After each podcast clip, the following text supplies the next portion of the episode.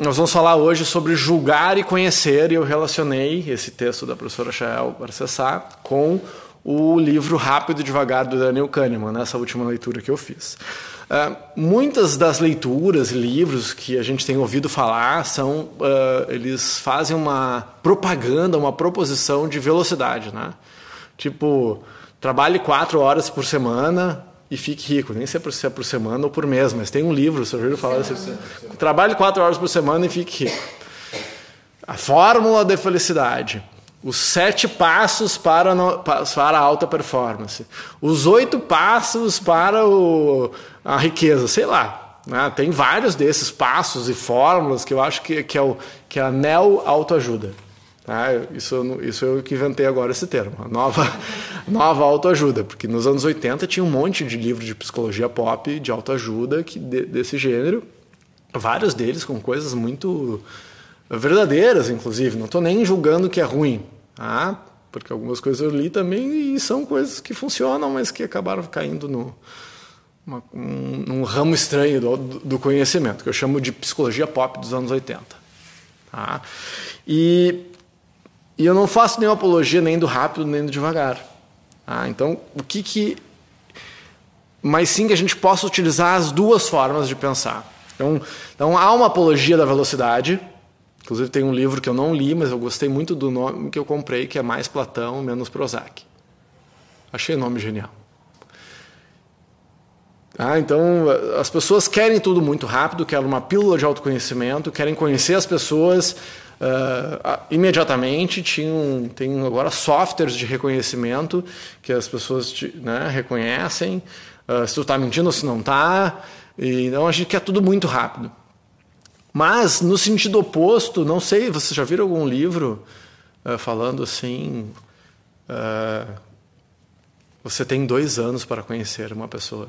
Lá, você, que diz que nós precisamos de mais tempo, ninguém faz propaganda de que a gente, do oposto. Né? E a professora Chael traz uma parte de um livro que eu achei muito interessante. Ó. É, depois eu vou ver se é o Pássaro Azul o nome do livro. E se é certo que julgamos uma pessoa pelo que faz, terminamos conhecendo-a por aquilo que não faz. Assim, pá, minha cabeça deu uma, umas duas explodidas assim, quando eu ouvi isso. Então, a primeira percepção que eu tenho das pessoas, ela é e isso não tem como fugir, é nosso. Ela é permeada de preconceitos, de pré-julgamentos. Ela é permeada muito mais pelas nossas coisas do que pelas coisas dos outros. Ah, desde pequenininho, tu começa uma, pessoa, uma criança assim, ah, esse aí vai ser advogado.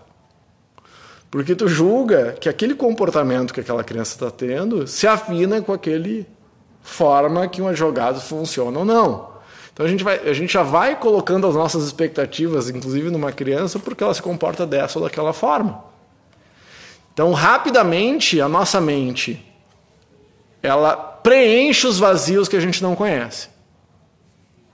Porque no universo a gente tem muito mais vazios do que cheios. O universo é assim, um monte de espaço vazio e uma estrela. Mais um monte de espaço vazio e um planetinha. Um monte de vazio e uma constelação. Mais um monte de vazio. O universo é assim. Por que será, será que nós não somos assim também, de alguma forma? Olha essa sala aqui, ela tem 120 metros quadrados.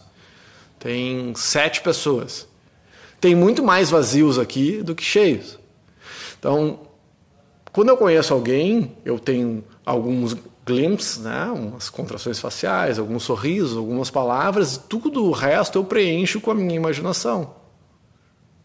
Eu vou preencher aquilo de alguma forma, porque o nosso cérebro ele não consegue lidar com o vazio. É uma coisa muito louca isso. Ah, então tem esse tempo que é fundamental, né? então a gente julga a pessoa pelo, pelo, que ela faz e conhece pelo que ela não faz. Eu achei muito interessante essa, essa percepção.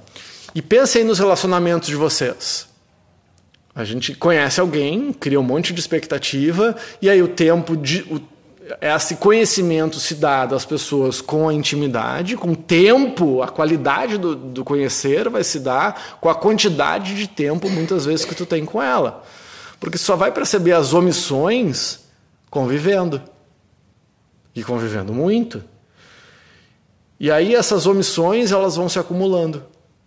as faltas de atitude, as omissões no falar.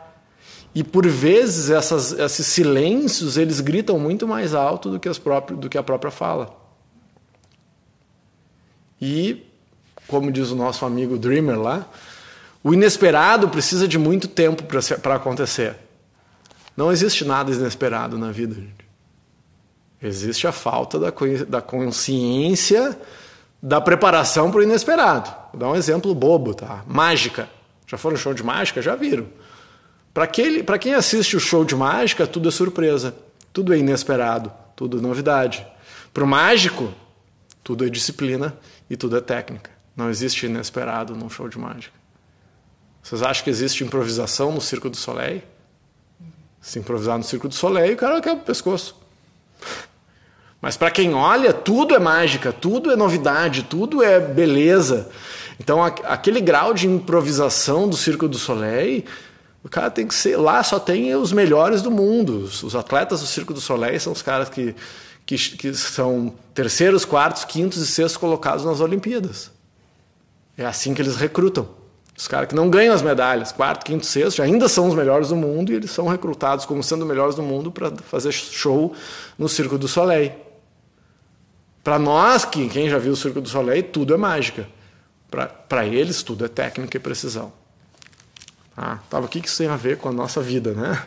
Tem, pode ter tudo ou pode não ter nada. É um inesperado. Então, antes do relacionamento explodir, antes da empresa falir, antes.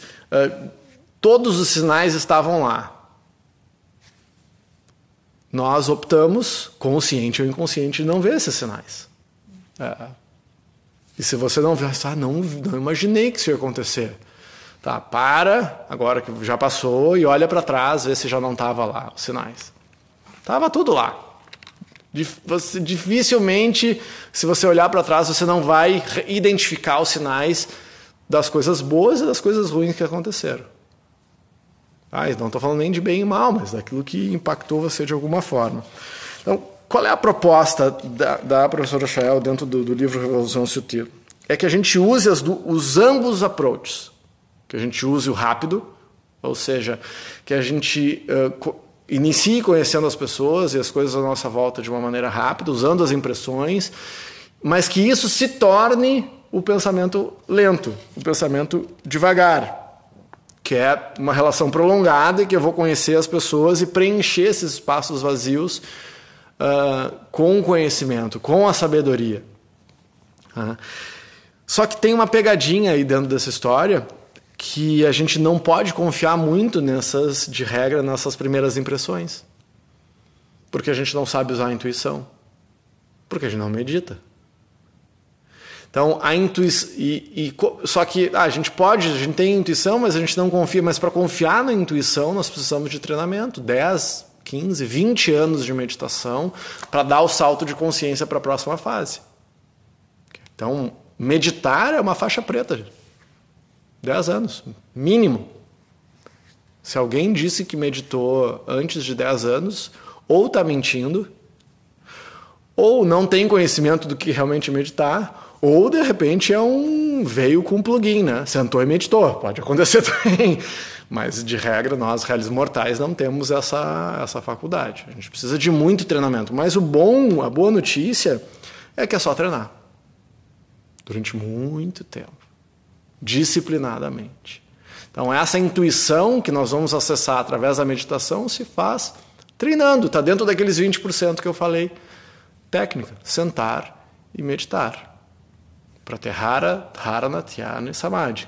Abstração dos sentidos, concentração, meditação e aí estados mais expandidos de consciência. Então, todas as práticas que nós fazemos, nós vamos abordar isso, abordar essa essa proposta de autoconhecimento através da meditação. Ah, então, realmente, para a gente ter uma compreensão mais ampla do mundo, além da nossa mente binária de certo e errado, aí só com a intuição mesmo. É a próxima fase. E aí a gente vai ver o mundo de, sobre um outro espectro, que é o espectro da intuição linear. Tá? Que quem sabe não é hoje, né? Talvez seja hoje, a gente não sabe.